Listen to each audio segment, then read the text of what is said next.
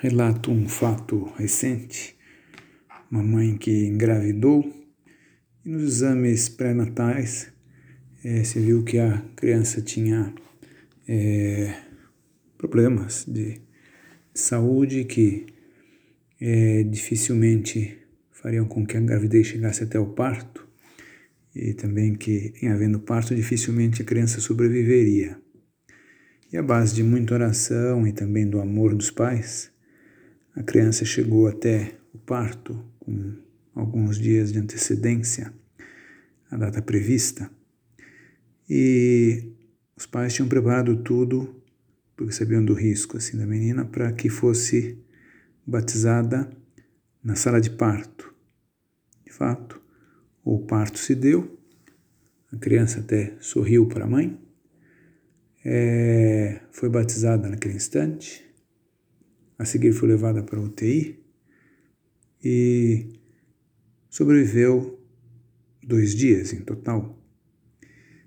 Eu recebi depois esse cartãozinho que se faz às vezes quando do falecimento de alguém, em que se anotava ali a data do nascimento e dois dias depois a data do falecimento.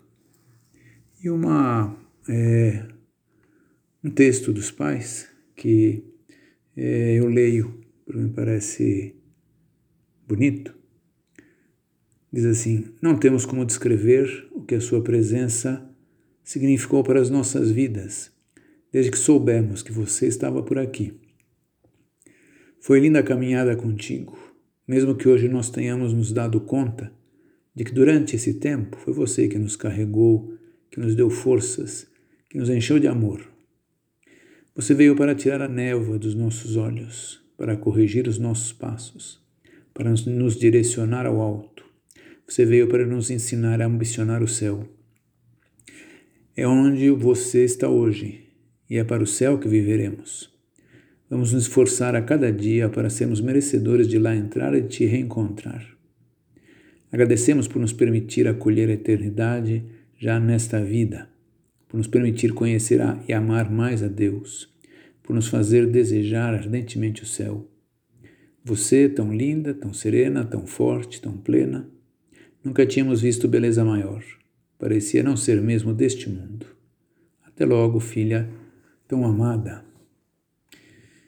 E uma oração que diz: Senhor Deus, muito obrigado, perdoe-nos pelos nossos pecados, cuide da nossa filha, ajude-nos sempre mais. Amém mostra a fé e o, o valor assim de uma vida breve, mas que é querida por Deus. De fato, essa menina hoje está no céu e serve como uma referência.